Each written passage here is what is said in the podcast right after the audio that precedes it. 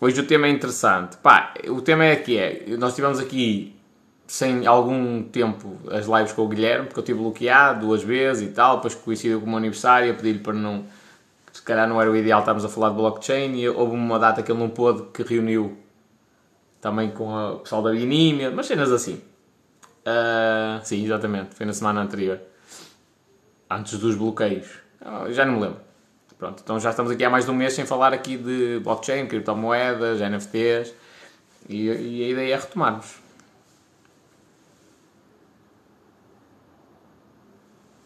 Olha o António e o do gelado. Como é que é, minha gente?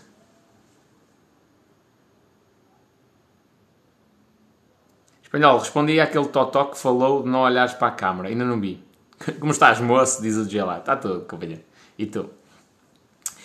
Mas já agora, para o pessoal, eu, não, eu sempre fui um gajo. Aliás, eu odeio fotografia. Odeio que me tirem fotografias, fico mal nas fotografias todas. Não tem jeito nenhum para esta merda. Não sou um gajo fotogénico. Há pessoas que é o contrário, há pessoas que tipo, têm aquele sorriso natural e tipo, ficam bem nas fotografias todas. Eu não sou essa pessoa. E quando é para gravar um, vídeos, é esquisito, porque se, se eu tivesse, se, se, o telemóvel não tiver. Aliás, se vós, se vós quiseres fazer essa experiência, fazei. Gravei com a câmera traseira do telemóvel e a tendência é olhar para onde? É olhar para a câmara. Mas quando, quando se está a gravar com a, com a câmara frontal, especialmente quando alguém está com o telemóvel na mão, uma cena do género, dá jeito, que é para estás a filmar a tua cara em vez de estás a filmar só a parede. Quando se está a filmar com a câmara frontal, a tendência natural é olhar para o ecrã. E o que é que acontece? Não olhas para a câmara, ficas a olhar para baixo.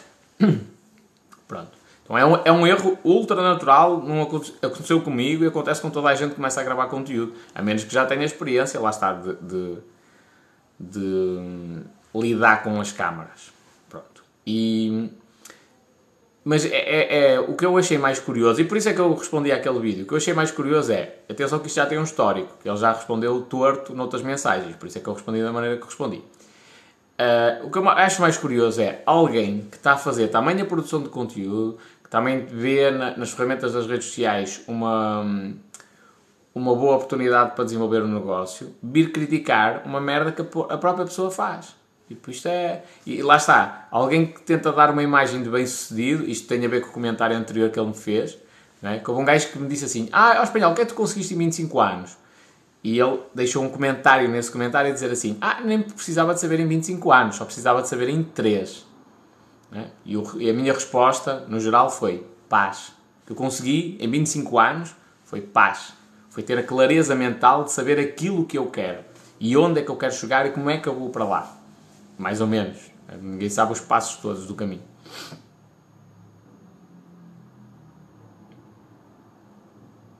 Troquei de empresa, troquei de carro e troquei de telemóvel.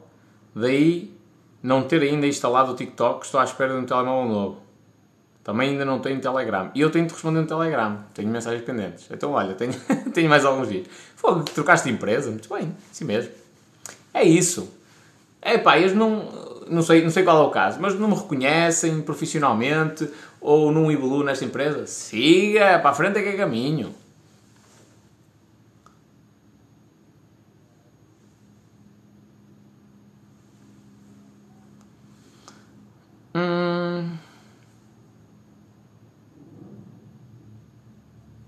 Não é um erro, cada um grava como quer, ele faz muito pior. Não, não faz confusão nenhuma, até porque eu sei que é normal. E quando é para o pessoal começar a gravar? Isto é tudo muito bonito. Eu chegar à beira de alguém e dizer assim: olha, grava conteúdo para o TikTok. Eh, a cada 10 vezes que eu digo isto, para aí duas pessoas gravam. É, mas é, não estou a brincar.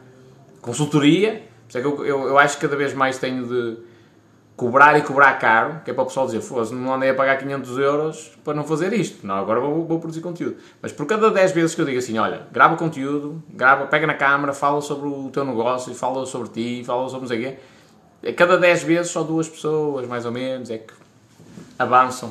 E, ou então eh, avançam com alguma consistência. Porque algumas, tipo, gravam um vídeo e depois, com mais. Uh, e normalmente, mesmo assim, Uh, normalmente é. Uh, eles, eles gravam um vídeo em que não aparece. Gravam um vídeo tipo a filmar os pés e a filmar os objetos na empresa, não aparece. Portanto, isto de, de aparecer perante. Atenção que a Carla há de saber isto bem melhor do que eu, que ela já, já passou pelas mãos dela N de profissionais. Um, que, tipo, mais ou menos habituados a gravar, a, para a câmara e tudo mais. Eu não tenho essa experiência, a maioria das pessoas não tem. E como tal, é uma experiência que se tem de adquirir. É lógico que eu estou confortável no, no meu espaço e tal, agora com as minhas câmaras, eu já estou confortável com isto. Mas o estúdio de televisão é diferente, é, causa desconforto. Portanto, eu acho que é normal. Até as pessoas nem olharem bem para o telemóvel. Eu nem, nem quero saber disto. Quando eles começam a gravar conteúdo, é impecável, amigo, está bom. Depois vamos ajustando. Olha, agora tenta fazer isto, agora tenta não sei o quê, agora tenta não sei o que mais. E é o melhor. Made in Brand. Envia mensagem privada. My friend, manda-me um e-mail, por favor, para ninguém.espanhol.com. É mais rápido, porque as mensagens estão muito demoradas.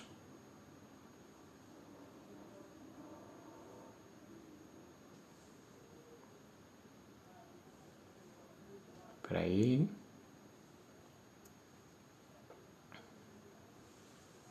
Olha, Leandro. Eu sou assim, não estava bem, mudei-me. Já não tenho idade para aturar quem não quero. Sou muito mais que isso, amigo. Já sabes que eu não facilito, diz a Mónica. É assim mesmo. Isto é que é atitude. Não é, ai, meu patrão é uma besta não sei o quê. Sei, oh, é uma besta. Está-te a dar uma certeza que é, o teu sítio não é aí. Olha o Nuno, aqui no Facebook, como é que é? Na minha opinião, quem tiver um pouco de imaginação, com todas as ferramentas existentes na internet, consegue, com pouco dinheiro, divulgar o seu negócio. Verdade, confirmo, confirmo, não desminto nada, é verdade sim senhor. Os meus primeiros clientes eu consegui-os com uma campanha que, que até vos digo o valor em concreto, que foram cento e poucos euros. Ora bem, vamos lá ver, campanha do espanhol. Foi uma campanha no YouTube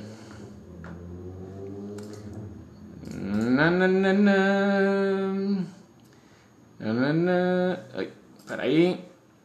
Desde sempre. Search, não é isto. InStream, oferta de gestor de tráfego, 103,85€. Gerou 64 conversões, ou seja, 64 pessoas deixaram o e-mail uh, mostrando que tinham interesse em, na minha oferta. Portanto, de, uh, eram três vídeos, três anúncios diferentes, em três vídeos, em que eu aparecia, dizia o que é que eu fazia, o que é que eu podia fazer pelas empresas. Gastei 103,85€, caíram 64 contactos. Eu parei a campanha porque achei que eventualmente não ia conseguir dar resposta a tudo. Dá um custo por conversão de 1,62€, portanto, custou-me 1,62€ adquirir cada potencial cliente. Portanto, se eu gastasse dinheiro em gasóleo e ir ao Porto, gastava mais, provavelmente. Uh, e foi assim que eu comecei.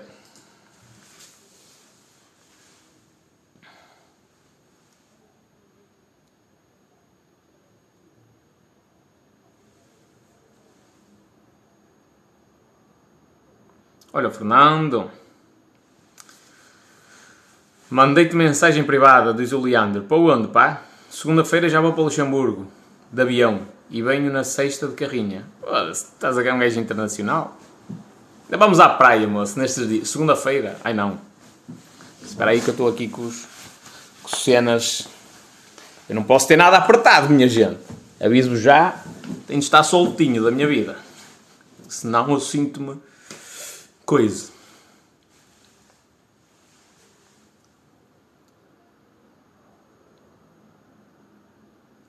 Estou muito triste contigo, espanholeco. Falaste de todos, então uma engenheira civil, obras, não necessitas? Pronto, quando eu abrir na área da construção, escrevei o que eu vou dizer. Isto vai ficar aqui registado em vídeo, mas escrevei o que eu vos vou dizer. Quando eu entrar na área do imobiliário, não é para entrar da... Me... Não.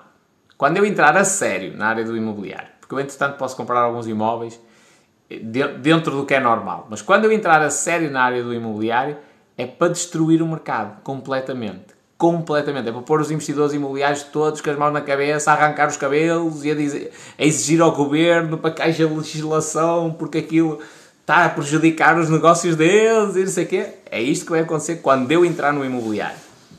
Porquê? Eu não gosto do imobiliário, não gosto da, da cena tradicional do imobiliário. Quer, quer dizer que são todos assim? Não. Eu conheço muita gente que tem imóveis, é séria, é honesta e até tem visão de empresário, ou são empresários. O Paulo Leão é um deles, por exemplo. Mas a grande maioria dos gajos que estão no, no investimento imobiliário, Deus me livre, Deus me livre, é só. Não é só, é há muito vigarista. E eu não gosto disso. Pronto. Então, se eu puder, é, isto é em tudo, é corrupção na função pública. Meu amigo, se eu puder metê-los a todos na cadeia, os que são corruptos, é o que eu faço. Na, na, nestas áreas, atenção, há algumas áreas que, que, que, que mexem muito com as pessoas. Alimentação, por exemplo, e o alojamento.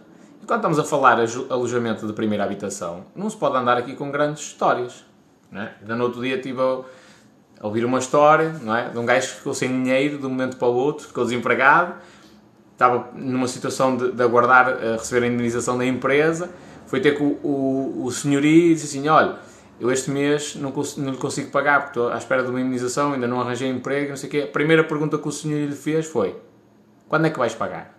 É que se não puderes pagar tens ir da casa. Logo, tipo, não interessa se o gajo está bem, se não está, olha, eu posso ajudar. Estamos a falar de um gajo, e isto foi a conversa veio, veio à tona por causa disso, estamos a falar de um gajo cheio de dinheiro. Cheio de dinheiro. Tipo, eu não estou a dizer que ele tem, uh, que não tem direito a receber. Tem.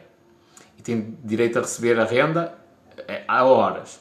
Mas na conversa dele não houve o mínimo de humanidade. O mínimo. Já, está tudo bem. A pessoa que lhe foi lá dizer que não tinha dinheiro para pagar a renda podia estar a passar fome.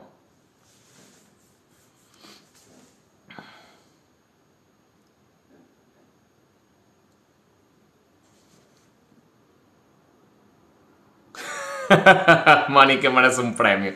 Para o pessoal que cada aí, ai, não sei o quê, bababá, porque está difícil, por um emprego. Vou ler a mensagem da Mónica. Só para te rires um bocadinho, despedi-me às 10 horas da manhã, ao meio-dia estava num escritório novo a trabalhar. é isto. Gente, quem sabe, sabe. É mesmo isto. Quem tem quito de unhas, é em qualquer lado. Pá, pá, pá. Olha o Fábio Balsa, o meu hater de estimação. Como é que é, moço? Qualquer dia temos de saltar à corda juntos.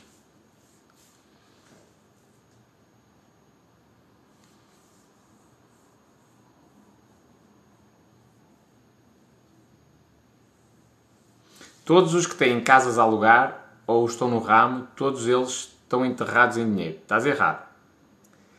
Estás errado mesmo. Oh, man, oh, Fábio, hum, já agora, estás a dizer, ah, também estás no meu coração. Mano, eu quando te respondi à cena do Clubhouse, não tinha mesmo convites. Mas eu sabia que eras tu, dizia-te logo que, tipo, nem pensas que eu vou gastar um convite contigo. tinha de dizer isto, não é? Como é lógico. É lógico que não. Mano, que é na real, como dizem os brasileiros. vou gastar um convite contigo. Não. Tu trocaste, enganaste-me bem, trocaste a fotografia de perfil, uma cena assim, eu já não sabia que eras tu se soubesse, tinha-te respondido logo na hora. Tipo, não. Fernando estava a dizer que todos os que estão na área do imobiliário têm dinheiro como lixo. É errado. É completamente errado. Até porque o gajo que vive dos investimentos imobiliários, a grande maioria deles, uh, uh, por isso é que não é uma cena que seja para mim, que é, tens de estar muito por dentro da legislação. O que é que eles, o que é que eles percebem e, e têm muito controle? É nas taxas de esforço. Porque eles percebem que tu podes comprar um imóvel sem ter dinheiro ou só tens uma pequena verba, mas consegues comprar um imóvel muito maior, eh, eh, muito mais caro. Porquê? Porque a banca está receptiva a dar-te crédito, e por isso é que o imobiliário é interessante, a dar-te crédito para os imóveis. Então eles fazem um controlo disso. Bem, tinha esquecido, pá. Pá. Hum? Está a ver que tinha esquecido. Já estava aqui a começar uma live noutro, noutro, noutro tema. Esqueci mesmo, e estou sem bateria. Só te vim pedir desculpa, porque já cheguei tarde, tive de viagem, já cheguei tarde, ainda estou a trabalhar e pá, Está bem. não consigo. Não, não, oh, siga, siga. Oh, eu, eu desenrasco, não te preocupes. Sem stress. Ah, desculpa, pá. Tenho 9%, tenho 9% de bateria, senão ainda dava para falar contigo um bocadinho. Não, não, vai a tua vida, vai a tua vida. Então se estás a trabalhar, opa, siga. Nós precisamos é de produção. No nosso Estás bem? Está tudo. Está tudo. Estás bem? Bom, aço. Então vá. Grande abraço. Um abraço. Tchau, tchau, tchau, tchau.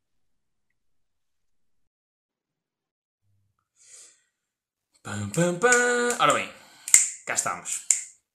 E aí, bota para a frente. Eu falo sobre blockchain, eu falo sobre tudo, tudo. Uh, a Mónica aqui a dizer, mas foi mesmo assim. Eu não quis para com mais ninguém. Tipo, tchau e adeus. E é mesmo.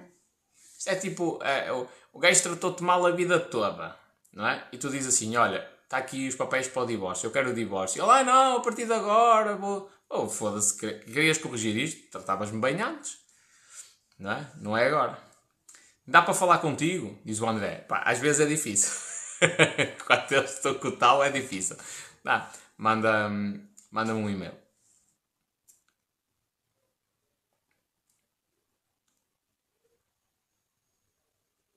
Tum, tum, tum. E durante o estado de emergência nem era obrigado a pagar. Pagar o quê? Aluguer? Não é obrigado a pagar, atenção, mas fica em dívida. É tipo uma moratória. como é lógico, os, os gajos do investimento imobiliário também estão. Alguns, não vou dizer todos, alguns estão com a corda ao pescoço. Então, eu, quando começou a pandemia, estava a trabalhar com gajo na área do imobiliário. Foi tipo, de um dia para o outro. Os imóveis que estavam em alojamento local, tipo Airbnb e cenas do género, foi tipo tudo. Olha, está aqui excelente, of excelente oferta no centro do Porto. Tá, tá, tá. Porquê? Porque esses gajos estavam altamente alavancados, ou seja, recorreram à banca, tinham créditos, tinham prestações para pagar, estavam a contar com a cena dos turistas de um momento para o outro, é que passou para zero. Não é? Há moratórias, não, não, não, passou para zero o rendimento deles. Então eles tiveram de se desfazer de alguns imóveis para tentarem manter ali um fluxo de caixa positivo e aguentarem-se. Ora bem, eh, está aqui potente, o pessoal está a fazer aqui Perguntas que é altamente. Made in Brand diz: Eu trabalhei na função pública e eles iam fazer um concurso para me colocar lá. Quando vi o esquema, vim embora. Não sou criminoso. Fizeste bem. Nada como a gente estar com, com a consciência tranquila. O Ângelo, que é uma máquina, já vi o vídeo que ele gravou primeiro. Como criar conteúdo sobre alguma coisa? Olhas para uma cena e dizes assim: O que é que eu posso falar sobre isto? Fácil. Vamos lá. Garrafa d'água. Como é que é feita a captação da água? Onde é que é feita? Porquê é que as garrafas de água têm mais ou menos este formato? Provavelmente tem a ver com não escorregar. Conseguires agarrar, não escorregar. Que informações é que são importantes colocar no rótulo? Que informações é que são obrigatórias a colocar no rótulo? Toda a gente pode vender água? Não, provavelmente tens de ter uma licença específica.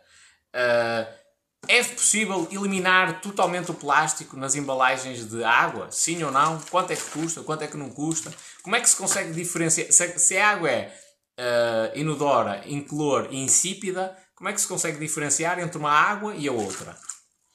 O que é que é o pH da água? Qual é, o, o que é que significa a água ser alcalina? O que é que significa a água ser mais ácida? Qual é a vantagem da água ser alcalina? Não é? Aqui neste caso é para atletas. É alcalina, vai permitir descer os níveis de ácido lático. Uh, tipo, é assim. E depois, consoante tu vais falando nas coisas, vão surgindo duas coisas também. Que é, vão surgindo pessoas que dizem assim, olá, está calado, não percebe nada dessa merda. Azeitas. E depois vai, vai surgindo pessoal que diz assim, olha, explica melhor isso, não percebi. Como é que é assim? Eh, então se a água for alcalina, eu se for atleta, tenho vantagens em beber esse tipo de água, é isso? É. E olha, se tu se bebes uma água alcalina, vais sentir que a água é mais leve. O que é que é a água ser leve? O que é que é a água ser dura? Que diferença faz nós tomarmos banho com um tipo de água com outro tipo de água. E no nosso estômago, qual é a diferença? Está a ver? Agora, avançando um bocadinho para. Tentando focar um bocadinho na, na tua cena, que é. Tu, tu, o teu negócio é t-shirts com frases motivacionais. Okay? A primeira coisa que tens de perceber é, em relação à tua marca, o que é que tu podes criar? Em relação às t-shirts, tipo, qual é a diferença, que cuidados a ter na compra de uma, numa cena online como é que tu estás a fazer o, o teu modelo de negócio? Tipo, olha, eu, para não ter grande estoque, tenho um fornecedor está num país tal, tenho uma pessoa em Portugal que trata disto e. Como é que eu faço o design? Olha, tenho aqui, uso este programa desta forma. Onde é que eu vou buscar as frases motivacionais? Foi o que eu te disse no outro dia. Tipo, eu abro o meu caderno, não faltam frases motivacionais. Uh, mas é, é, mas é, isso é, a é mesmo pessoal às vezes pensa, pensa que eu estou a dizer isto na tanga. Isso são frases motivacionais que eu fui buscar à internet. Não, é os livros que eu li, eu aponto as coisas que, que acho que são interessantes. Que são assim memoráveis. E no meio disto tem muita coisa motivacional. Ninguém se faz sozinho. Fazer duas coisas ao, mesmo tempo é não fazer nenhuma delas. O nome do gajo é altamente Publi, Publilius Cirus. Hum. Hum. Espera aí, deixa-me ir aos livros sobre riqueza. O sucesso é determinado não tanto pelo tamanho do cérebro, mas sim pelo tamanho dos pensamentos.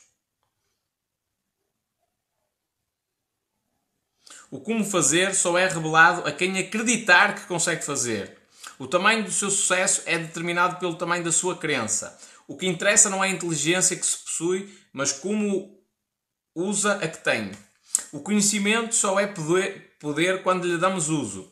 O medo é inimigo número um do sucesso. A ação cura o medo. Nunca ninguém faz nada que valha a pena sem que haja críticas. Esta é importante.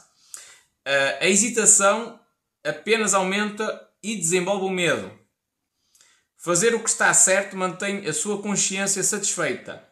Uma ação confiante produz um pensamento confiante. O quão grande pensamos determina o tamanho dos nossos feitos. Importante também.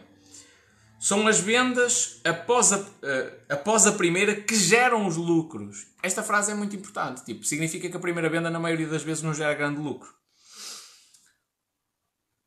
O valor que o mundo nos atribui é idêntico ao que nós definimos para nós próprios. Para fazer algo, temos primeiro de acreditar que pode ser feito. As pessoas medianas sempre se ressentiram do progresso. A capacidade é um estado de espírito. O quanto, poder, o quanto podemos fazer depende do quanto pensamos que conseguimos fazer. Pessoas grandes monopolizam a audição pessoas pequenas monopolizam a conversa. Pronto, isto está no livro A Magia de Pensar em Grande. E só te li este bocado e duas linhas aqui da, outra, da, outra, da outra página. Pronto. Então, uma das soluções para, uh, para, para essa situação é compras tudo que sejam livros motivacionais e vais, marcas as frases, anotas as frases, tipo, ficas ali com uma margem muito grande. Aliás, se o pessoal quiser, Basta correr no meu Instagram lá para baixo e eh, eu partilhava tipo uma frase por dia que vinha dos meus cadernos, era assim. E o que é que eu Chegou uma altura que era um gajo da minha equipa que fazia isso. O que é que eu fazia? Eu passava para um ficheiro e ele ia lá e fazia as frases todas direitinhas, transcrevia com o nome do autor e tudo direitinho. Um, pronto. E é aí que começa o conteúdo. E podes criar vários tipos de conteúdo. Por exemplo, vídeos motivacionais, mesmo. E tu podes até nem aparecer. Aqueles vídeos que aparecem, tipo, vais, vais a. Olha, estou-te a dar aqui o ouro, mano. Vais à net e procuras por vídeos gratuitos. Royalty, royalty free. Estás a ver? Vídeos gratuitos que podem ser utilizados em publicidade e coisas do género. E sacas aqueles vídeos que são tipo motivadores, estás a ver? Tipo o nascer do sol e é o gajo tipo de costas a caminhar e não sei o quê. E tu falas por cima disso. Falas e dizes: Olá, tu tens um objetivo maior, queres chegar mais longe, então a primeira coisa que tu tens de fazer é acordar antes dos outros. Pensa em ti primeiro.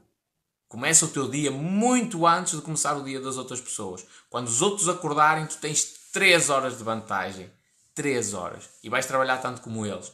3 horas. 3 horas em que tu vais estudar, 3 horas em que tu vais fazer exercício físico, 3 horas em que tu vais meditar, 3 horas em que tu estás completamente focado e completamente dedicado ao teu sucesso.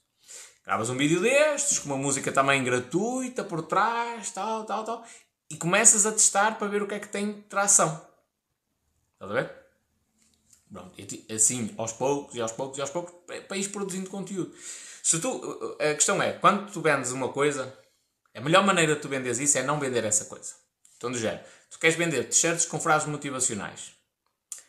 Um, Queres vender t-shirts com frases motivacionais e, e vou-te já responder à, à, cena que tu me disseste. Vais já ouvir. Tá? Prepara-te, vais, vais já levar na cabeça.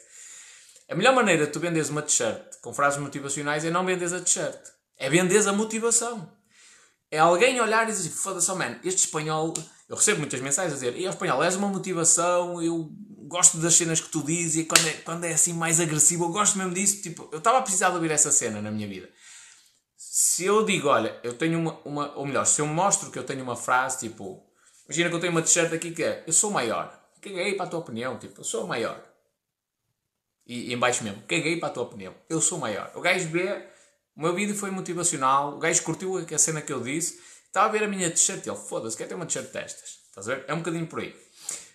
Questão do Ângelo. Isso serve para toda a gente que está aqui.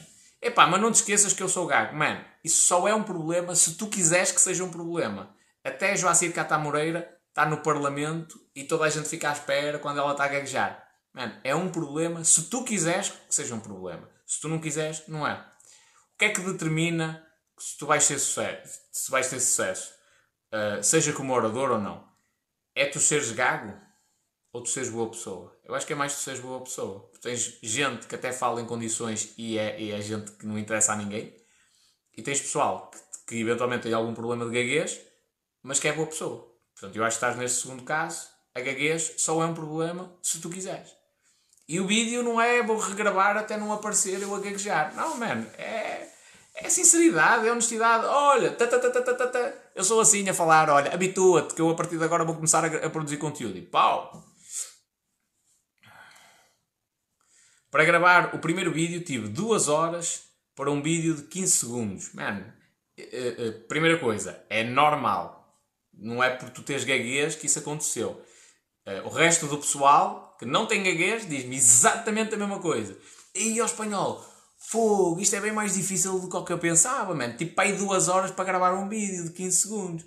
Pois tiveste, porquê? Não, é, não tem a ver com a gaguez, tem a ver com a nossa mania da perfeição. É, tem de ser tudo direitinho, que é impensável a ler, haver ali um olhar para o lado, uma fra na frase eu tropecei a falar, ai não, tenho de gravar tudo de novo. Ah, mano, isto é normal.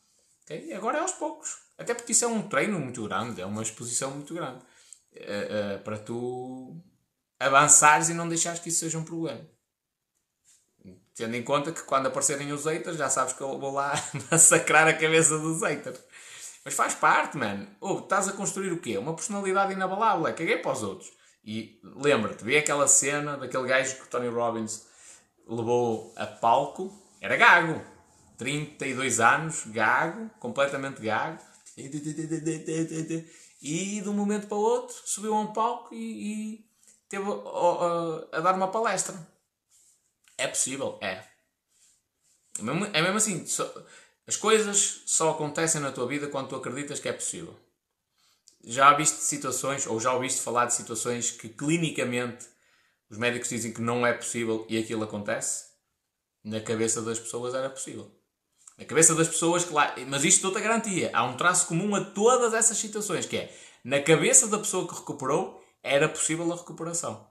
Ela vai-te dizer, ou que rezou a Nossa Senhora de Fátima, ou que rezou a Jesus, ou que rezou a não sei quem, ou que acreditou, ou que mandou os búzios, não interessa. Mas ela tinha uma crença qualquer que fez com que ela acreditasse que era possível, que uma força maior conseguisse fazer isso. E agora vai ficar à consideração de cada um se há essa força maior ou não. Mas a realidade é que só o facto de tu acreditares nisso faz com que as coisas possam acontecer. Não é uma realidade, mas pode acontecer. E no teu caso em específico, PNL, amigo. PNL é uma coisa que tu tens de trabalhar muito. Para tu te imaginares no teu dia a dia, todos os dias à noite, deitas-te e estás-te a imaginar sem gaguejar. Todos os dias.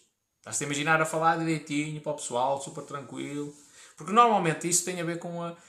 Não é normalmente, nem, nem quero entrar nessa área para não falar da parte técnica, mas muitas das vezes isto pode estar relacionado com um certo desconforto em falar em público. É? E o nosso cérebro é uma cena. Olha, sabes, um, eu, eu tenho um problema para falar em público. Vou-te contar aqui. Quando eu começo a falar em público, os meus maxilares prendem e eu não consigo falar. E há alturas em que eu tenho tipo de trincar aqui. Estás a ver como eu estou a falar agora? Eu tenho tipo de trincar assim de lado e falar tipo para dentro para conseguir estar a falar. E porquê é que isso acontece? Olha, olha o, o quão curioso uh, esta cena consegue ser. Porquê é que isto acontece? Porque o meu cérebro diz assim: ui, tu vais falar em público? Podes dizer uma coisa que toda a gente se vai rir, vais passar vergonha. E o próprio cérebro ativa determinadas partes do corpo para me impedir de fazer as coisas. Então, neste caso, bloqueia os meus, os meus maxilares para eu não conseguir falar. É a melhor maneira que ele tem. Na música, sabes o que é que acontece? Tu estudas uma peça, sabes aquilo, estás para a frente, frente para trás, fechas os olhos, estás a tocar, sobes acima de um palco. Uma branca. não sabe, olha, não acertas a primeira nota, não pões as mãos no sítio certo, não te lembras da música, não, não, não te lembras de nada. Porquê? O teu cérebro quase que apaga aquela informação para evitar que tu passes de vergonha de cometeres um erro. Então, se tu nunca tocares, não cometes erros. Estás a ver? Uh, agora, percebendo um bocadinho melhor este mecanismo, porque isto é um mecanismo de defesa, não é um. Ei, o nosso cérebro está errado. Não, isto é um mecanismo de defesa. Por exemplo, porque é que tu tens vertigens?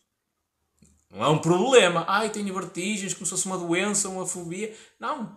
É um mecanismo de defesa. Essas vertigens existem para que o homem, no seu estado primitivo, subia uma árvore qualquer, não é? E depois não tinha consciência, às vezes, do, do ponto em que estava. Ou, ou estava num desfiladeiro e olhava para baixo e nem percebia bem o, o, o perigo que era.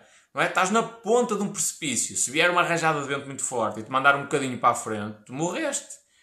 É? Então a, a, as vertigens existem, é um mecanismo de defesa hum, do, do ser humano. Agora, é lógico que nos dias hoje, tipo, tenho vertigens de subir à Torre Eiffel naquele elevador. Pá, uma coisa que tens de trabalhar para controlar, porque não faz sentido. Há mecanismos de segurança. Mas esses mecanismos de segurança são. Uh, ou melhor, é uma evolução que existiu na, na sociedade.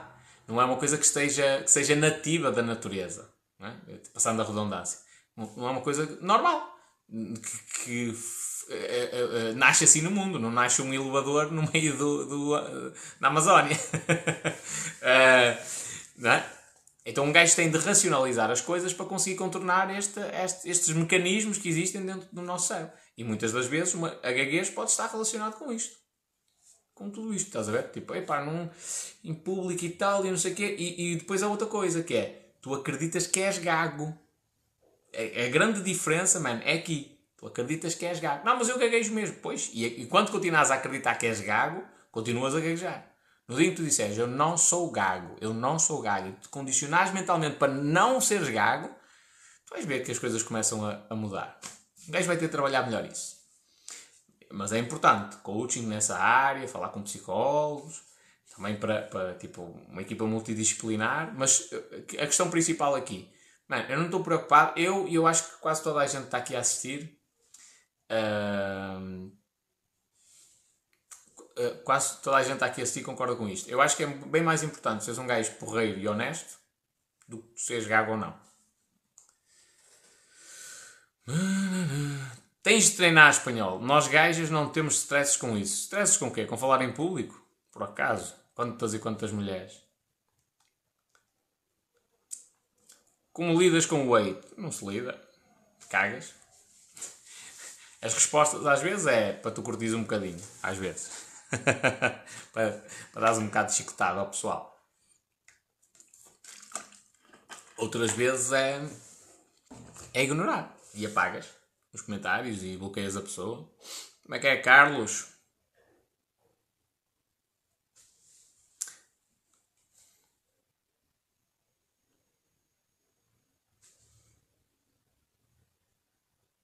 Após esta crise, talvez 2023, 2024, será mais rentável arrendar um apartamento ou residência? Mano, ninguém te vai dizer isso.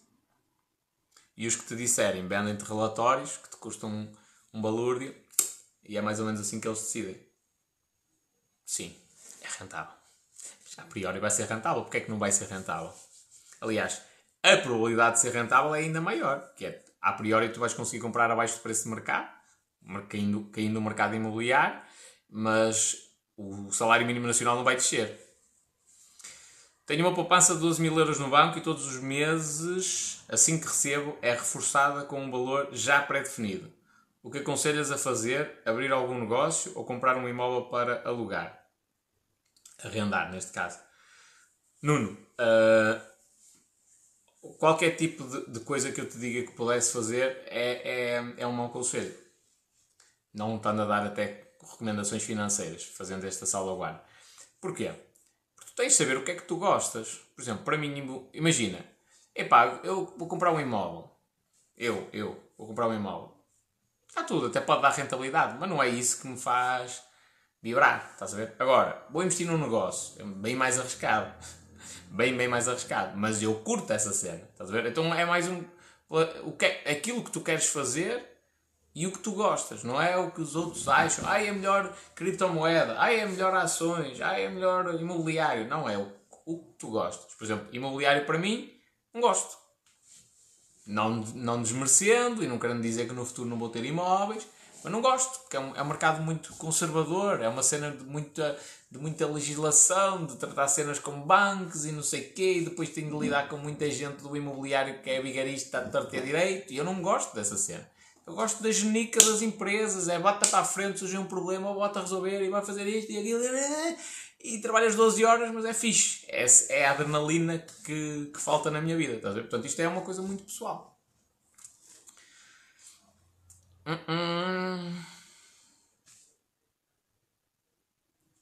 É melhor acordar antes dos outros ou deitarmos-nos antes dos outros? As duas coisas. Tu acordas antes dos outros, também, a priori também te deitas antes dos outros. Mas.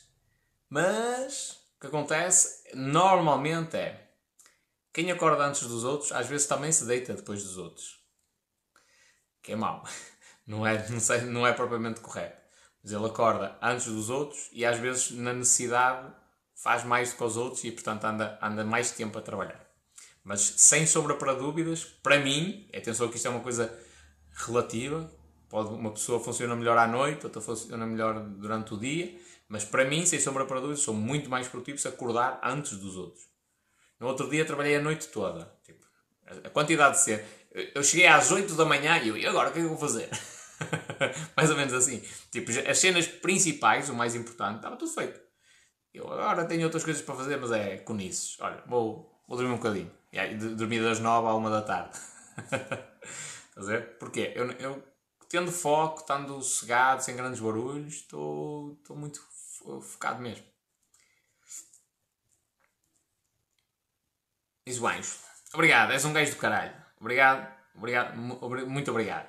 Mano, este gajo está aqui. Repara, o núcleo de pessoas que estão aqui, felizmente, é um núcleo coeso.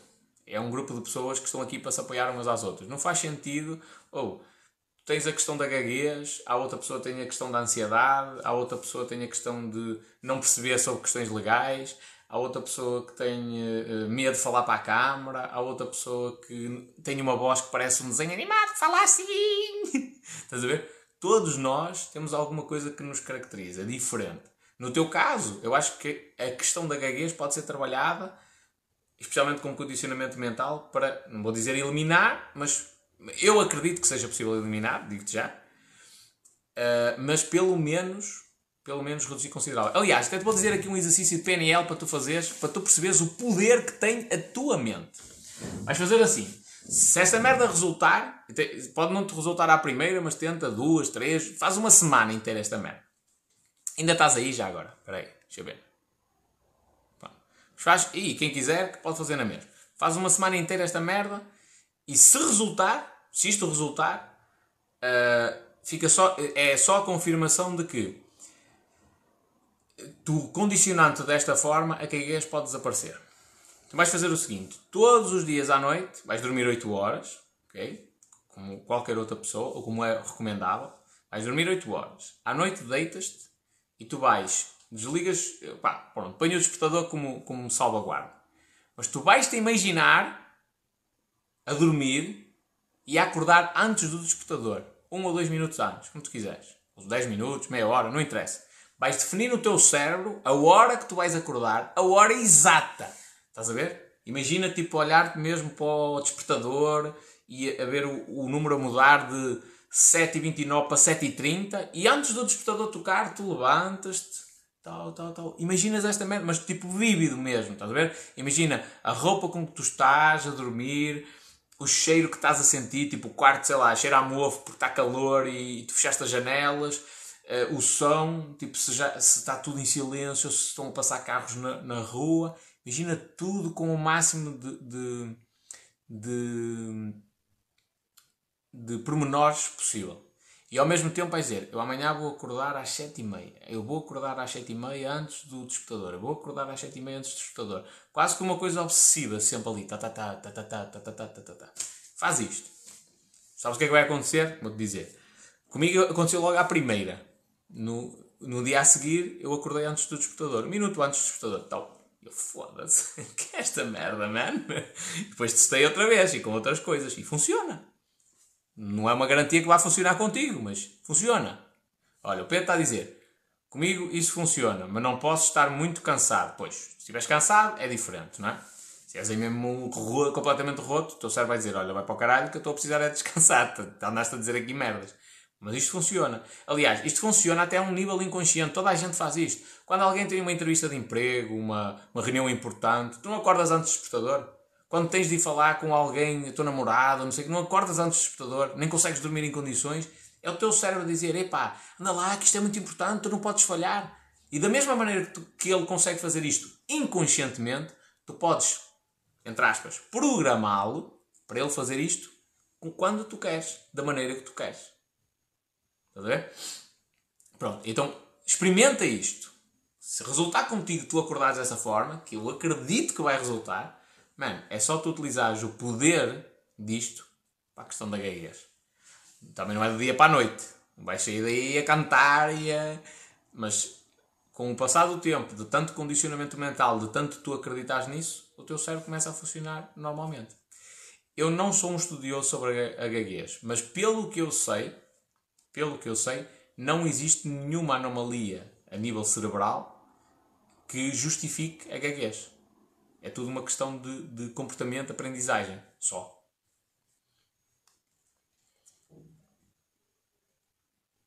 Isso é verdade.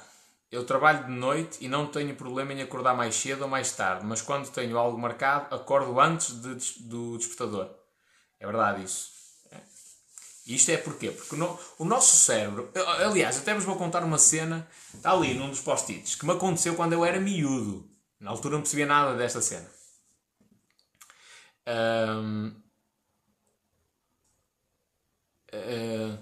Está aqui o, o a dizer: PNL é uma das minhas paixões. Olha, até te vou mostrar aqui um livro, só para tu perceberes a minha maluqueira que tive de mandar vir do Brasil. Este ainda não li, já li os outros dois. Ressignificando, do Richard Bandler e do John Grinder.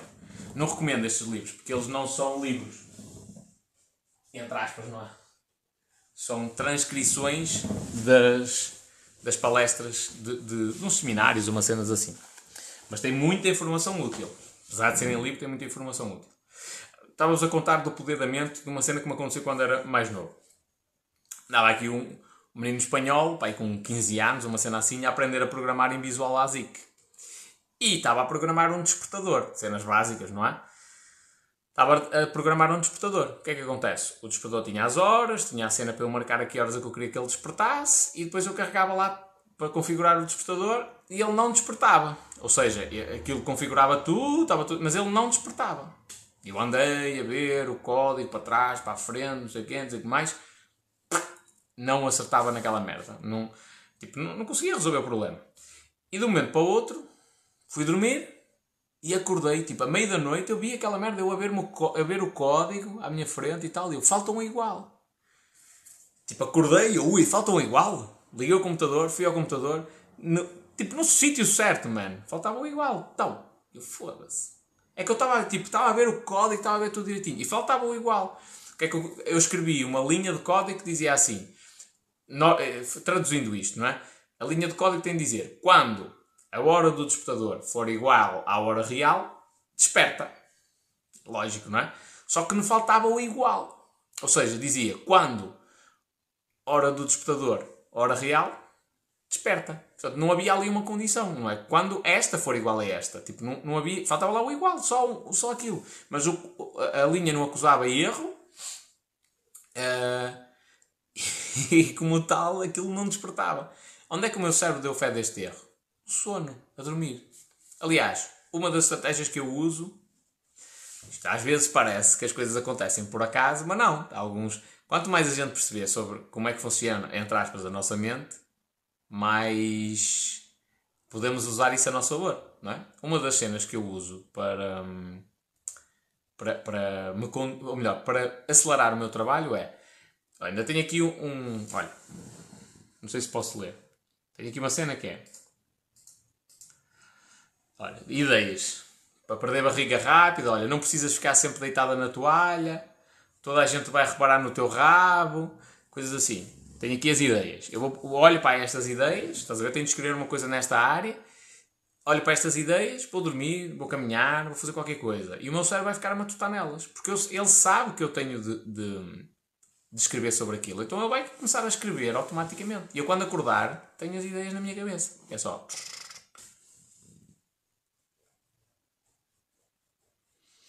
Hum, hum.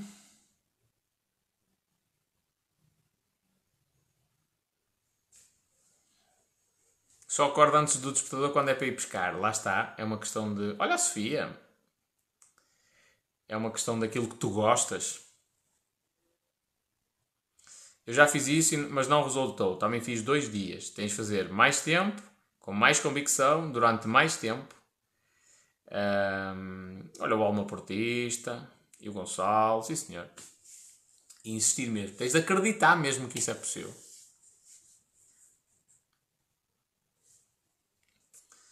Aí.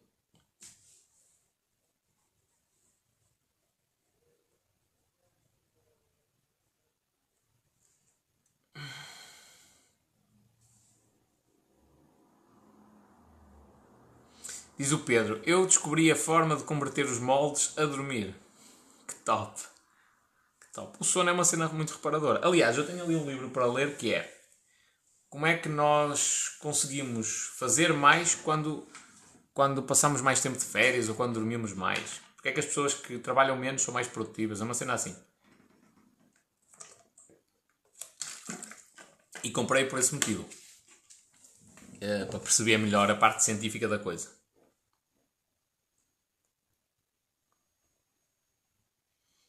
Uhum. Olha, Marco, como é que é? há um mês que, que eu ia todos os dias para a cama a pensar como é que ia fazer a cena dos moldes, até que veio a descoberta. É isso? O poder da mente é uma cena incrível, minha gente.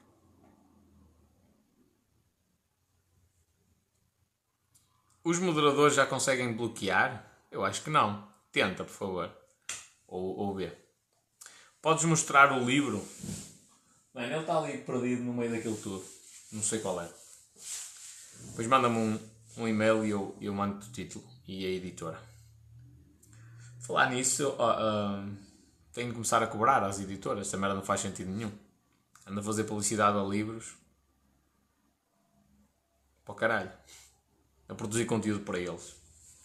E quando é que eu reparei isto? Eu comecei a ver o pessoal a gravar vídeos com os livros atrás e eram os livros que eu tinha recomendado. E eu, foda-se. Comecei a perguntar: olha, estes livros compraste? Tipo, já os leste todos? Ei, comprei tu disseste na tua live ou tu falaste destes livros, eu comprei. Foda-se. Anda a ganhar aos gays e a ganhar zero? Chulos. É lógico que eu faço isso para ajudar o pessoal, mas também as editoras também não podem estar a mamar sem fazerem nada.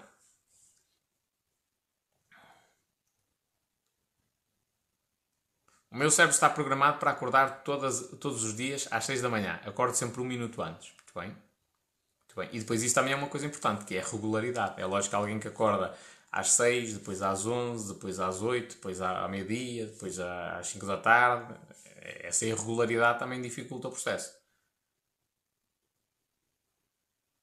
Não te esqueças é da manhã, a ver se programa também o cérebro para a live. Está agendado, companheiro. Está agendado aqui, mais que agendado. Amanhã, 22 horas, Fábio da Tec Alta. Quinta é a Mónica. Sexta é o João, sábado é o Jota, domingo é o Paulo. Deus me livre, me dei maluco.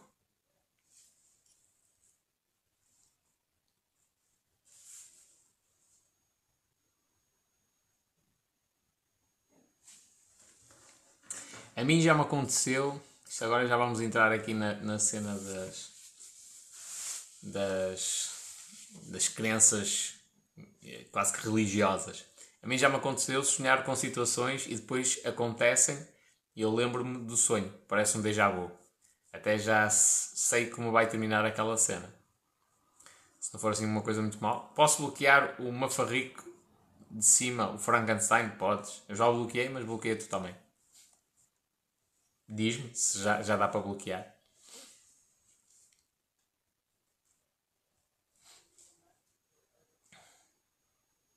Olha, dá mesmo.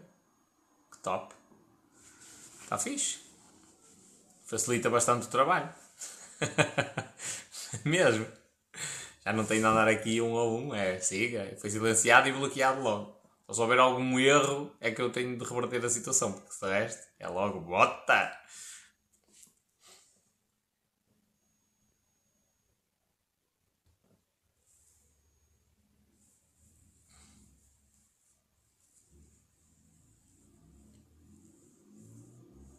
Mas a, a, a Su, que deve ser Su, Su Gonçalves.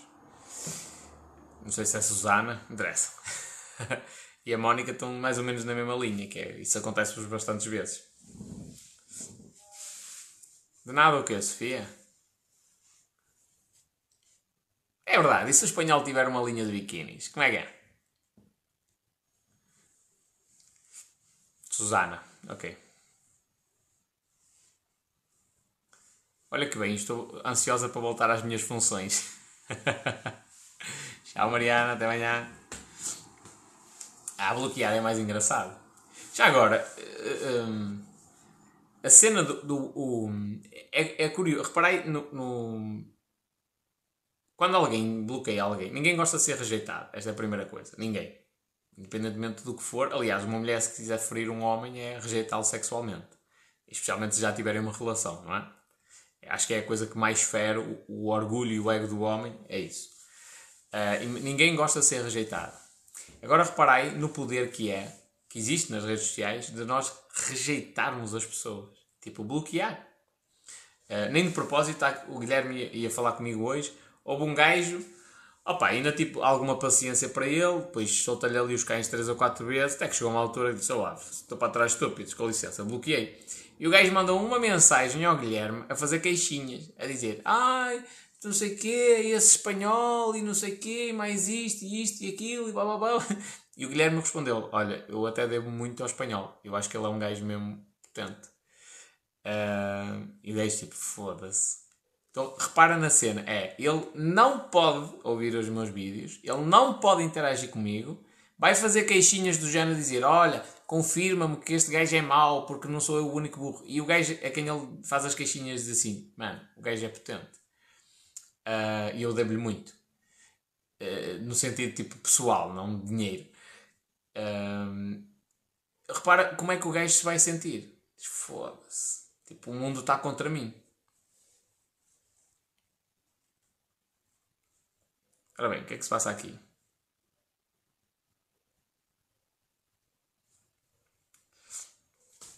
Uh, e portanto, nós temos um poder gigantesco de afastar as pessoas mais da nossa vida, esta é a primeira coisa, e nas redes sociais de os bloquear.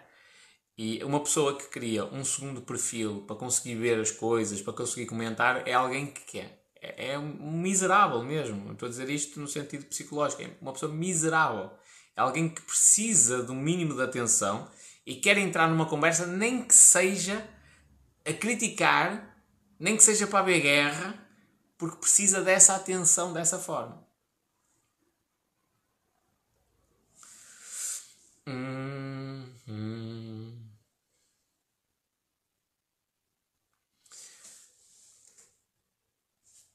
Diz o Carletos, os Charletes.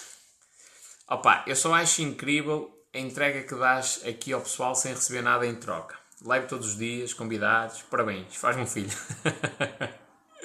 é agressivo é agressivo. Ainda no outro dia me perguntaram, foi ontem até, qual é que era o segredo. Eu disse, mano, tens de ser maluco. a cena para fazer lives todos os dias. No final do dia, faz muita diferença, minha gente. No final do dia tens de ser maluco. Porque no início do dia, tu estás com a tua energia mental toda. Eu sei disso porque eu gravava os podcasts no início do dia. Pá, e modéstia à parte, mas ia cada cena mesmo potente. Gravados de improviso, só tinha tipo assim uma ideia geral do que é que eu ia falar gravados de improviso e saía uma cena bem potente. Agora, no final do dia, tipo, eu já hoje, tipo, N de berbicais, reuniões, tipo, N de cenas a tratar, estás a ver? Tipo, a escrever coisas, estive a treinar e agora estou, tipo, a responder a comentários de gajos idiotas ainda por cima. E agora, no final do dia, é que venho fazer a live. Tipo, a minha, a minha capacidade mental já não está nos melhores níveis e no melhor estado. E a minha disposição é menos. Tipo, a minha energia é menor. Um, não é fácil no final do dia. É preciso ser mesmo maluco. Pá, faz parte do processo.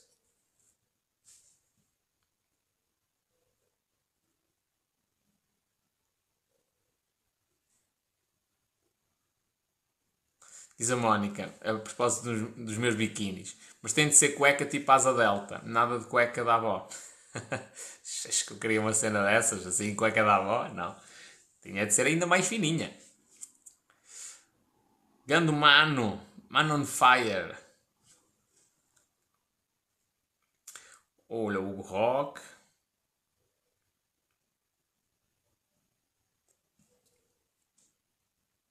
É melhor que beber uma cerveja ou café. Já tenho saudades, mano. E vou ter de reformular provavelmente a cena do conteúdo. Já agora, cenas de marketing digital para vós. Um, o que é que eu notei? Eu estava a tentar automatizar o processo, tipo, evitar até responder a comentários. Primeiro porque a minha sanidade mental é muito melhor se eu não responder a comentários. Uh, não é que eu, eu, eu tento só responder ao, aos bons comentários, não é? mas, ou melhor, aos comentários das pessoas que realmente querem interagir e precisam de ajuda. Mas é inevitável que tu passas pelos maus. Pronto. Uh, e isso condiciona-te mentalmente. Um, pronto. Então, uh, se eu evitar responder a comentários, aliás, aquele rapazito do arte, Carrasco Charrasco, já nem sei como é o nome do rapazito. Um, ele, ele, eu uma vez vi um vídeo dele que ele dizia: Como vós sabeis, eu não. Um, ou como eles dizem em Cascais, como vocês sabem, como vós sabeis, eu, eu não respondo aos vossos comentários, mas vou responder a este. E ele não responde porquê? Muito provavelmente é pelo facto de que há tanta negatividade que não vale a pena ir, ir lá aos comentários. É mesmo, deixa o povo falar, deixa o povo falar e eu sigo a minha vida da maneira que eu sou.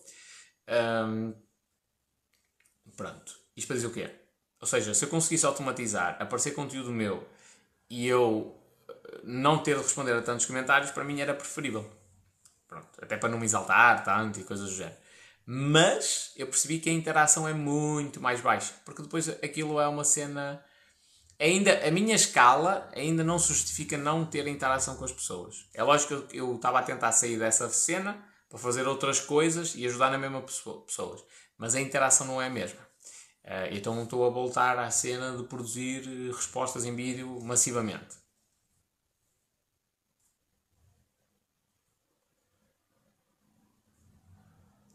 Ando ao piso a paredes, pago-te um fino ou dois. Conheço algumas pessoas aí. E já aí fui meter música. Que era. Quem é que era o dono na altura? Acho que era o Nuno, o senhor assim mais gordito, acho eu. Então fui uma vez ou duas só. Uh, e já estive aí várias vezes. Um dia deste a gente, a gente marca.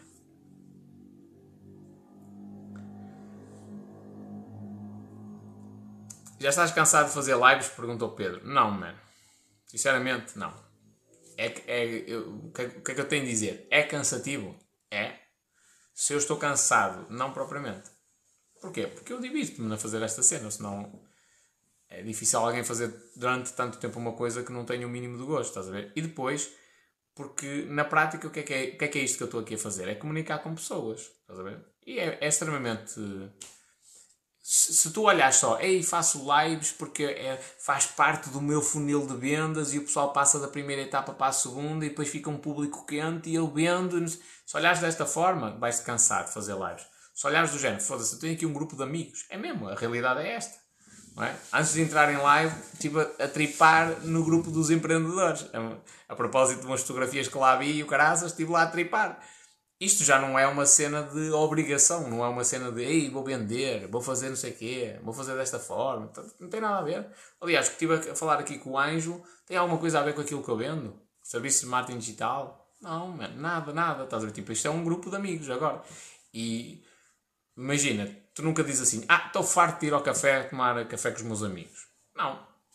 Eventualmente dizes, olha, hoje não vou, vou descansar, amanhã, amanhã já volto. Tipo, nunca te fartas de ir falar com os teus amigos, que realmente são teus amigos, tu gostas da conversa. E aqui é exatamente a mesma coisa.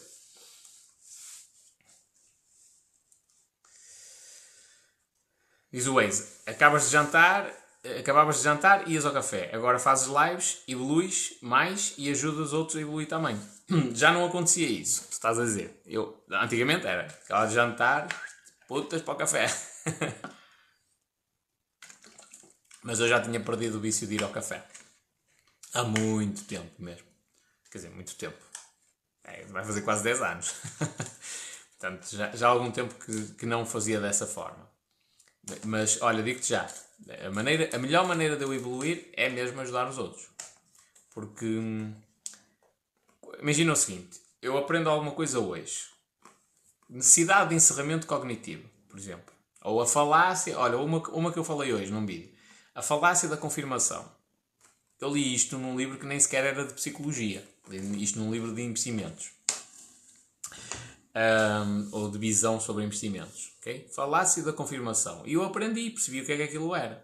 Quando é que eu ganho uma consciência melhor do que é que, que, é que aquilo é? Quando eu tenho de ensinar alguém. E quando eu explico isso, como hoje aconteceu, eu ganho. Eu, aquela informação, para mim, deixa de ser só uma informação que eu ouvi e passa para um nível de conhecimento superior em que eu consigo explicar, eu entendo realmente aquilo. Da próxima vez que acontecer uma situação dessas, da falácia da confirmação, vou estar mais desperto. Então eu realmente estou-me a ajudar a mim mesmo ao fazer isto.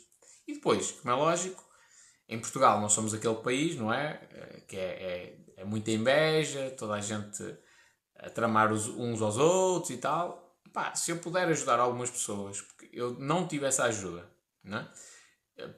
Às vezes nem que seja dizer, olha, o Pai Rico, Pai Pobre. É top. Uh, alguém te dizer isto. Mas eu não tive essa ajuda. E eu acho que tinha dado menos cabeçadas na parede se tivesse tido a ajuda de alguém. Então, se eu puder ajudar outras pessoas, por que não? É verdade, alguém me fez aqui uma pergunta que é: Tens o Pai Rico, Pai Pobre? Tenho. Por quanto é que vendias o livro? Não está à venda. Tenho, tenho uma versão fixe, mas não vendo.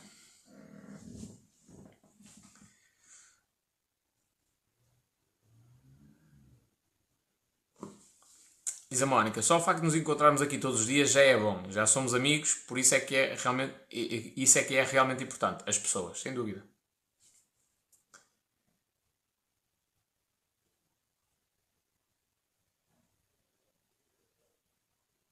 Para quando esse investimento? Também quero investir numa área que conheço, obras, projetos e avaliações. Para quando esse investimento? Que investimento? O teu?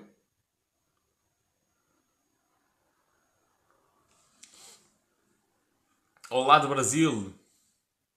Sim, senhora. A live foi para o, para o, para o Brasil.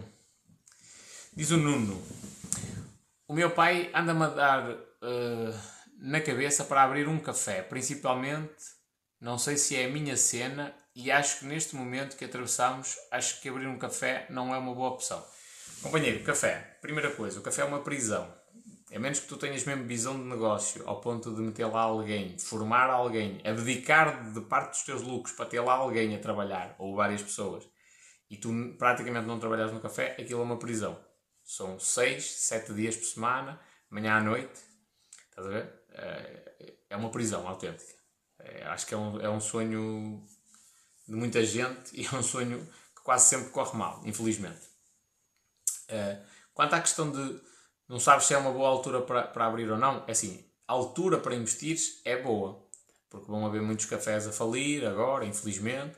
Então, quando, quando o mercado está em baixo, é uma boa altura para tu investir. Mas também tens de ter uma capacidade financeira para te aguentar. Porquê? Porque depois pode não ter rentabilidade imediata. Imagina que em outubro, novembro, nós voltamos a confinar, por exemplo. Tens de aguentar. E quanto tempo é que é o confinamento? Mais meio ano? Três meses? Um ano? Estás a ver? Eu pessoalmente, festa está fora de questão. Pela prisão, estás a ver? Tipo, eu quero liberdade. Uh, mas isso, e, epá, se tens dúvidas, se tens, epá, não sei se é a minha cena, é porque não é. Porque se fosse a tua cena, tu dizes, oh, o meu sonho é eu ter um café. Então se não é a tua cena, mano, não te metas. Não te metas. Procura outra área de negócio em torno, inclusivamente, de uma coisa que tu gostes. Epá, eu gosto de futebol tentar abrir uma cena, uma, uma academia de formação no futebol, ou vou tentar abrir uma um, um campo de futebol de sete, por exemplo, em pavilhão. Isto se calhar já são projetos maiores, mas eu gosto de de casacos, pá, vou tentar abrir uma empresa que só produz casacos em pele, uma cena, estás a ver, tipo, uma coisa que seja uma paixão tua. E esta cena da paixão faz toda a diferença, pessoal, porque assim, é muito difícil a cena de empreender, é mesmo para malucos. Se um gajo está a fazer uma coisa que gosta, que é uma paixão, é mais fácil. Porque, pá, é, é difícil na mesma, mas pelo menos a gente está a fazer uma coisa que a gente gosta todos os dias. Agora, quando é algo que não se gosta, e perante esta dificuldade toda de empreender, é mil vezes pior.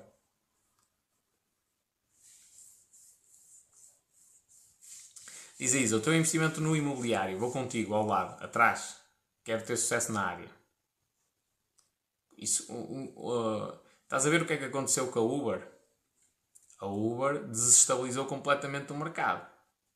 Né? Abriu metade, o mercado dos táxis, estava ali uma mamazinha espetacular, os taxistas estavam, nada contra, mas muitos taxistas estavam habituados a tratar os clientes mal e porcamente, não tinham cuidado com a sua higiene pessoal, não tinham cuidado com a apresentação, não tinham cuidado com a, o, o asseio do carro, e de um momento para o outro a Uber tornou-se a maior empresa do mundo de transporte de pessoas, um, tipo táxi, sem ter um único carro e sem ter um único funcionário taxista.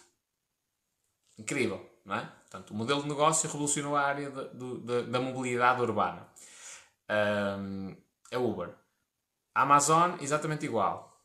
A Amazon era a maior livraria do mundo sem ter um único livro e sem ser uma editora. Mas era a maior livraria do mundo. Revolucionou o mercado da venda de livros. Okay? E eu quero fazer exatamente a mesma coisa também no imobiliário. Quando entrar, é isto. É, é revolucionar completamente o mercado. É pôr toda a gente tipo com as calças na mão. Ai meu Deus, e agora, e agora, e agora, e agora? Porquê? Porquê é que revoluciona o mercado? Porque eu entro com mais qualidade, mais barato. Acabou.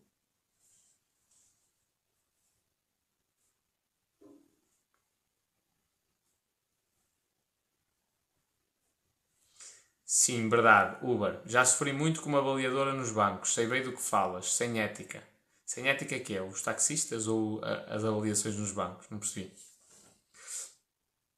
Espanhol, estou a pensar em entrar num curso. Um curso de programação. Não é reconhecido pelo Estado, nem é licenciatura, mas há muitas empresas que chamam programadores. Isso dá equivalência com um diploma de especialização na, na área, claro. O que achas? Acho que se tu. É assim. Há dois tipos de pessoas. As que procuram competências e as que procuram diplomas. Se tu queres, se és aquele tipo de pessoa que dá valor ao diploma, vai, vai atrás do diploma. Se és a pessoa que procura competências, vai atrás das competências. Para mim não faz diferença. Olha, se eu precisar de contratar um programador, uh, até porque eu já. Esta área eu estou minimamente ligado e sofri um bocadinho na pele.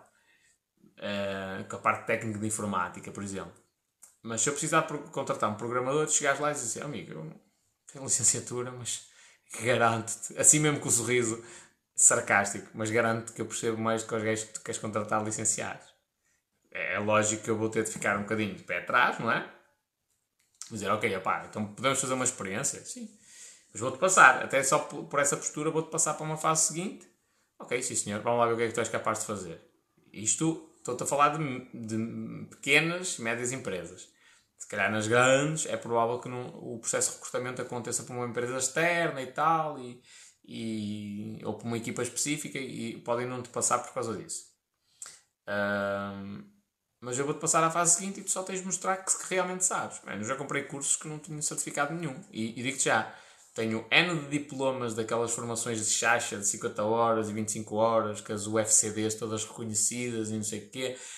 Aquilo é uma merda, vale nada. Podes queimar aquela merda que aquilo não ensinou rigorosamente nada. E comprei algumas cenas por fora, zero de certificados, zero de garantias, zero, e aprendi tótil. Tótil. Portanto, o que é que eu acho? Epá, que se tu tiveres com um bico de que lá vais aprender cenas potentes, faz.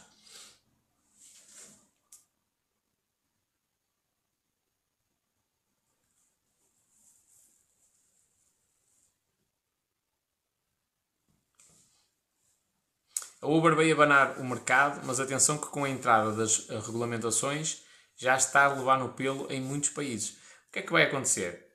Existem países onde a Uber é ilegal, mas eles estão lá. Se fores apanhado a fazer, podes perder a carta para sempre. Ah, isso não sei como é que está como é que está a cena, mas repara no seguinte: o máximo que pode acontecer na Uber é eles legalizarem-se como táxis. Mas até lá, porque aquilo é um vazio legal, não é? Até lá, eles dominam o mercado. E depois, quando se legalizarem para táxis, estão à frente. Não tem comparação o serviço tradicional e antigo de táxi com a cena da Uber. Ah? Olha, está vindo! Não consigo imaginar esse modelo na habitação. Não é bem assim, mas fiquei curioso.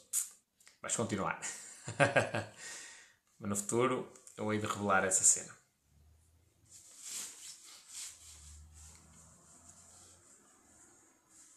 Deixa eu só ver aqui. Ok. Gente, e está mais ou menos na hora de eu ir dormir. Estou cansado. Hoje descobri que as minhas pernas estão tipo pedra. De eu ter treinado pernas no outro dia. E hoje foi costas e bíceps e amanhã vou estar a andar todo empenado.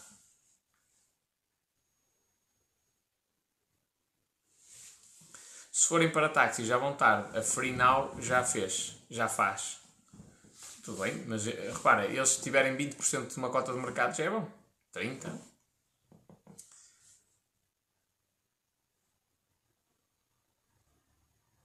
Na Madeira, o governo estipulou um limite de 40 licenças Uber, fazendo com que a Uber saísse de vez.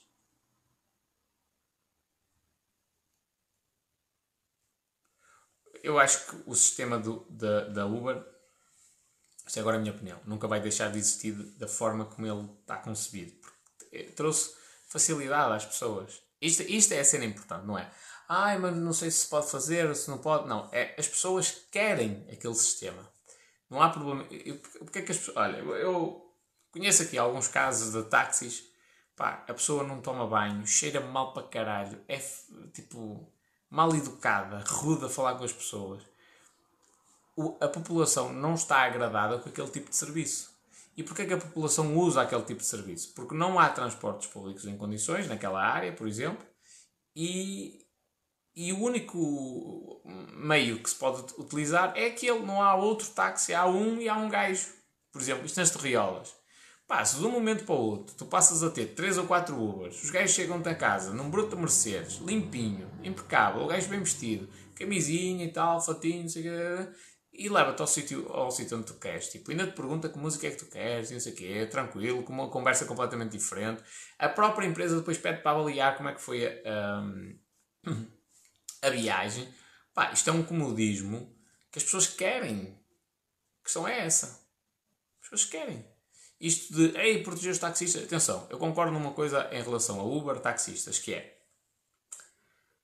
Uh, não faz sentido ser obrigatório para os taxistas mil e uma licenças e para a Uber, que está a fazer mais ou menos a mesma coisa, não haver a mesma, a mesma exigência. Isto eu concordo, não é? Como é lógico. Até de certa forma pode ser considerado concorrência desleal. Só que a Uber não estava, em muitos dos países, não estava a cometer nenhum crime. Só se estava a aproveitar de um vazio legal, não é? Que é como a grande maioria das pessoas que se calhar cá estão, que investiram em criptomoedas, ninguém está a declarar isso ao Estado, não é? Ganhaste 50 euros em criptomoedas, bota para o bolso. É um vazio legal, não há mais valias sobre criptomoedas, siga. Não é? Pronto. Uh, então essa, essa é, a cena, é, é, a cena que eu não concordo, é o, a Uber não ter a mesma legislação, mas, não, ou melhor, não ter as mesmas exigências. Mas as coisas vão, vão convergir nesse sentido. Agora, é difícil para o taxista convencional se ir adaptando a um sistema que mais digital, em que as pessoas têm uma, uma fazem o pagamento através de um, de, um, de um, cartão de crédito para uma aplicação, avaliam, são elas a escolher a música, querem uma pessoa que seja, uh, bem, que, que seja bem apresentada e que, um, que seja bom falante, não é? Se calhar o taxista convencional é que tem alguma relutância em aderir a este sistema. E isso eu não tenho pena nenhuma. Ei, não sei quantos taxistas foram para o desemprego, não sei quantas empresas é que faliram. Amigo, é um mercado a funcionar. É um mercado a funcionar. O mercado funciona desta forma, que é a Nokia era uma grande empresa de telecomunicações, eh, não percebeu que a tendência era outra e manteve-se lá no trono, eh, ignorando o que é que estava a acontecer no mundo, veio ao charco. É isto que acontece. Não é aí foi mais gestão. Não, tipo, não é mais gestão, é. Tinha uma visão diferente, não se confirmou e o mercado depois é que manda em tudo. No, no na bolsa e no mundo dos negócios. Portanto, há muita gente que fecha portas porque não se sabe adaptar. Só. Se é, será que eles querem isso? Diz a Sofia. Os taxistas não, claro que não. O sistema antigo é muito mais interessante para os taxistas. É? Até porque dá para tu dar as 500 voltas é? É, à volta do aeroporto e depois trazes os senhores até casa. Então, é longe, bah, baué, baué, vai é. Muito longe, muito longe. E o homem andou ali às voltas, às voltas, às voltas. São todos assim? Não, mas há muitos que se aproveitavam disso. Agora, neste novo sistema, tu já sabes por que itinerário é que vais, tu já definiste tudo, sabes quanto é que tu vais pagar antecipadamente. Estás a ver? Isto traz um conforto e uma segurança que é o que as pessoas querem. O que é que as pessoas não gostam de ligar para um táxi? Porque não sabem quanto é que vão pagar. Na maioria das vezes é por causa disto. Ui, quanto é que quanto é que me custa ir até ao Porto? Ah, pois isto depende e tal, dos quilómetros. Fica mais ou menos por tanto, mas é mais ou menos. A aplicação disto, quanto é que tu pagas? Há descontos, pois, ainda por cima. Diz a Lena, obrigado espanhol. Olá espanhol, acabei de, por responder, de, de ver que respondeste em vídeo. Muito obrigado. Ora, sempre às ordens. Se é uma pergunta pertinente, eu respondo em vídeo.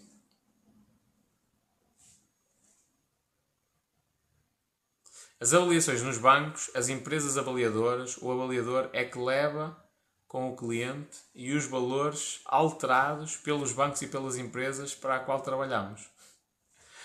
Minha gente, os bancos, eu não sei se, qual é a imagem que o pessoal tem dos bancos, não é? mas a grande maioria pensa que instituição honesta, tudo em condições, por isso é que anda tudo fatinho e gravata, aquela camisinha clássica às mulheres, a sainha até ao joelho e tal, é tudo feito em mármore, chão, o balcão, isto é tudo pensado, meus amigos, não é à toa, isto é pensado para vos dar aquela imagem de riqueza e a sensação de, de profissionalismo, é? Tudo pensado ao pormenor, para dar essa imagem, mas será que eles são assim tão honestos quanto isso? Se fossem, nunca havia um, um banco ir ao, à falência.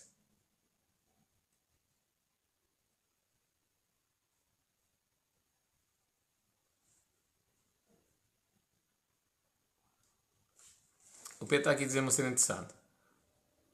Acho que hoje em dia é mais difícil tirar as licenças para TVDE. Além de que o motorista tem de mandar um registro criminal a cada 3 meses para as plataformas de TVDE. E vai ao LX, não faltam licenças de táxi à venda. Pois imagino. Os taxistas devem estar aí.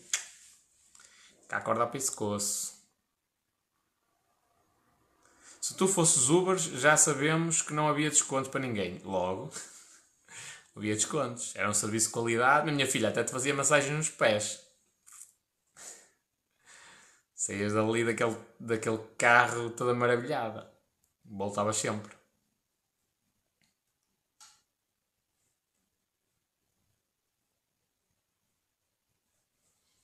Hum, e é mesmo isto, tipo descontos, não. Nem pensar. Ah, nem pensar. Há situações em que se justifica.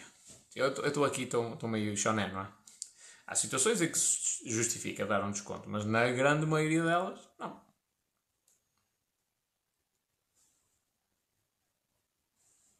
Eu estava a entrar, se não houvesse desconto, nem me sentava. Estás enganada, minha filha. Estás enganada. Quando te visses a cordialidade de eu a falar contigo, sorriso, eu vestidinho de, de gravatinha e tal, a tratar-te muito bem. É? Antes disso já te tinha oferecido um café, uma coisa qualquer. Tu café? Num, num Uber?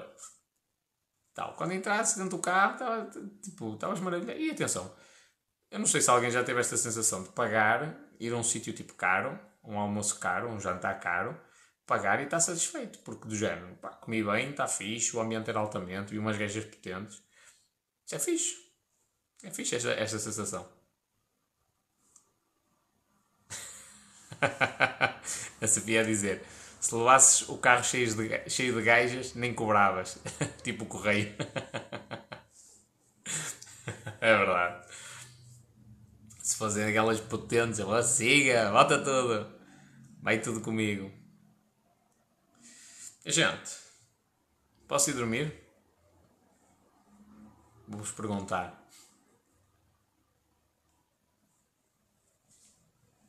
Pois foi hardcore. E eu estava a contar estudar piano e não estudei. Não estudei mesmo. Jason Statham. Quem é esse gajo? Statham. Não é, não é um filme, não é um ator qualquer.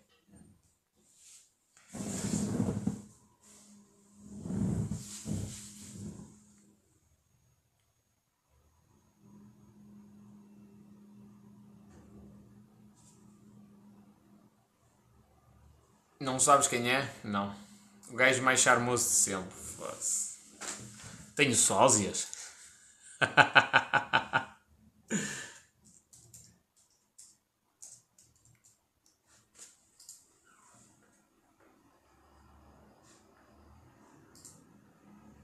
Olha, também é careca. É o gajo. Não há uma, uma cena que ele. Olha, salta a corda esse gajo. Não há uma cena que. Não, ele não é um ator que parece num filme qualquer, também tem a ver com correio de qualquer merda, da droga, uma cena assim. Olha que engraçado. Agora que curiosidade. Este, este gajo é, é charmoso? Tipo. Estou a fazer a pergunta mesmo na boa, porque eu não, não consigo fazer essa destrinça. Uh, não consigo. Gajos consigo. Gajos não. Então um gajo charmoso. Também é careca, também está ali com as, umas entradas valentes.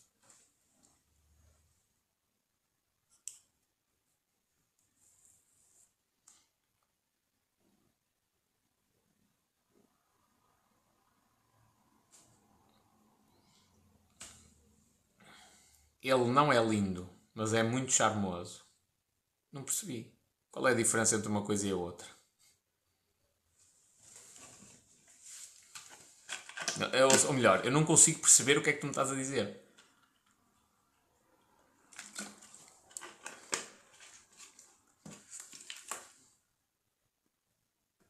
Já fiz a simulação, correu super bem. Muito bem, André, assim mesmo erra à vontade nas simulações. É para isso que elas servem.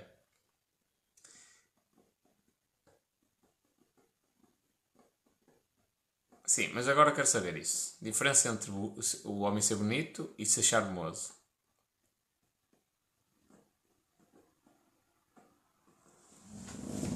O que é que é para uma mulher ser charmoso? Bem, já que o bonito não posso ser, ainda posso trabalhar outra parte, não é?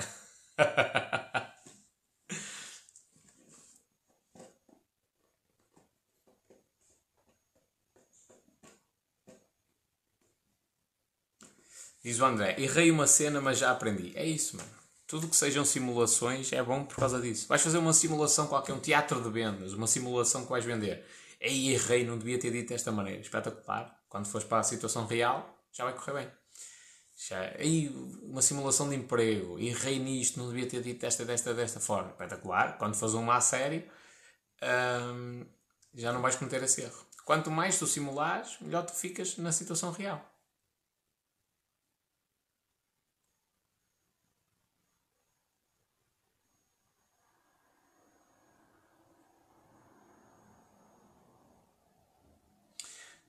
Ora bem, que engraçado.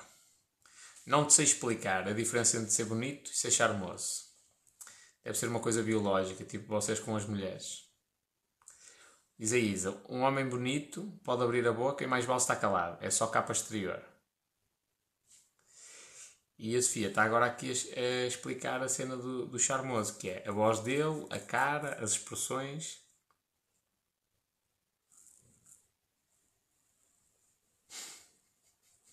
Não está aqui a Ana, ela deve saber explicar melhor do que eu. Charmoso é um homem com carisma, encanta a falar, tem inteligência. É lá, estou a começar a gostar disso. Vamos lá. Explicar melhor. Estou a começar a gostar disso. O gajo manda pinta, sim senhor.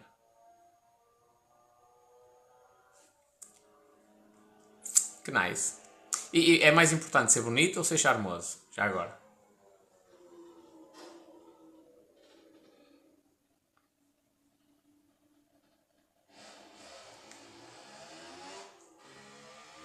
Isso aqui é uma aula, minha gente. Estou aqui a.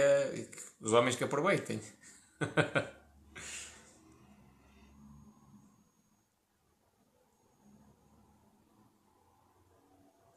é como a testosterona dele chegasse até nós. Não percebi. É como se a testosterona dele chegasse até vós, como assim? É mais importante ser charmoso, charmoso. Olha que nice. Eu não tinha essa percepção. Quinta-feira vou ter de falar da Mónica acerca disso. Com a Mónica acerca disso. Nice. A questão do charme pode-se trabalhar, acho eu. Ele respira testosterona. A priori. Até porque a alopecia, a alopecia androgenética, é calvície, não é? Ele ser careca pode ser um dos sinais uh, de que tem elevados níveis de testosterona.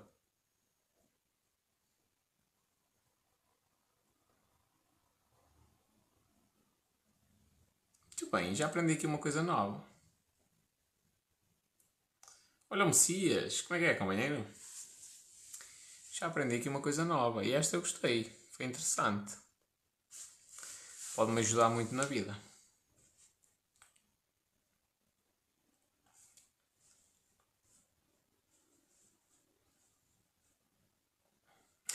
Sempre a ensinar-te tudo. Digas isso, digas isso, filha. É encantador de mulheres. A energia dele chega até às mulheres e arrasa. Muito bem, muito bem. Muito bem. É assim, quanto mais carecas existirem charmosos, espetacular. Porque torna-se padrão. E eu gosto bastante disso. Espanhol, se viesse de fato e gravata, era só espalhar charme. Um dia deste vai acontecer. Eu acho que é por ele não se rir. Será isso? Não sei, diz-me tu. ah, é, é capaz, é a questão do mistério. Sabes, tudo o que é misterioso causa, causa mais interesse. Desperta interesse nas pessoas. Então, quando é misterioso, tipo, quando a pessoa é muito enigmática, o que vem na cabeça desta pessoa? Isto desperta interesse. Qual é o tipo de homem que as mulheres mais gostam? André, não sou a pessoa indicada para te responder a isso.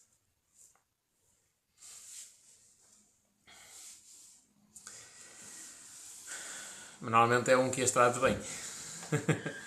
trate bem numa situação e trate mal na outra, entre aspas.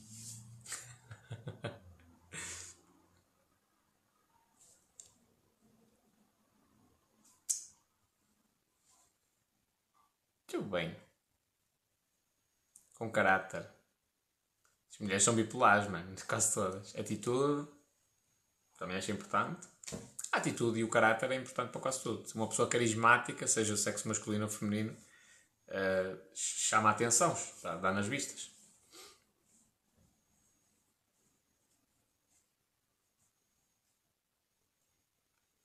Bom, minha gente, está na hora, vou dormir, já é quase meia-noite. Pessoal do Insta, um grande abraço, um grande beijo para quem ainda estiver aí. Estamos feitos por hoje e amanhã há mais. Hum, hum, hum. Diz a Patrícia: Olá, novidades. Ok, manda-me mensagem. Agora estou curioso. Manda mensagem que eu vou tentar ir já lá ver a, mensagem que tu mais mandar. Então, é, pessoal do Insta. Beijinho.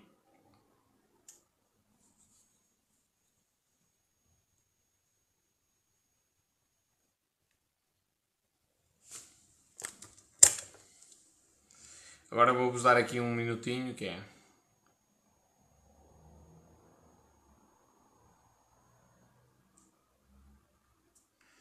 Que é para eu pôr a cena do Insta a partilhar.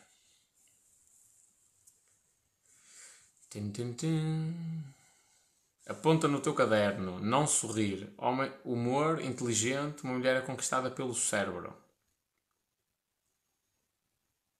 Ok, não sorrir. Isso não faz sentido. Não faz sentido. Isso temos de falar melhor sobre isso. Mas pronto. Até amanhã, pessoal. Um grande abraço.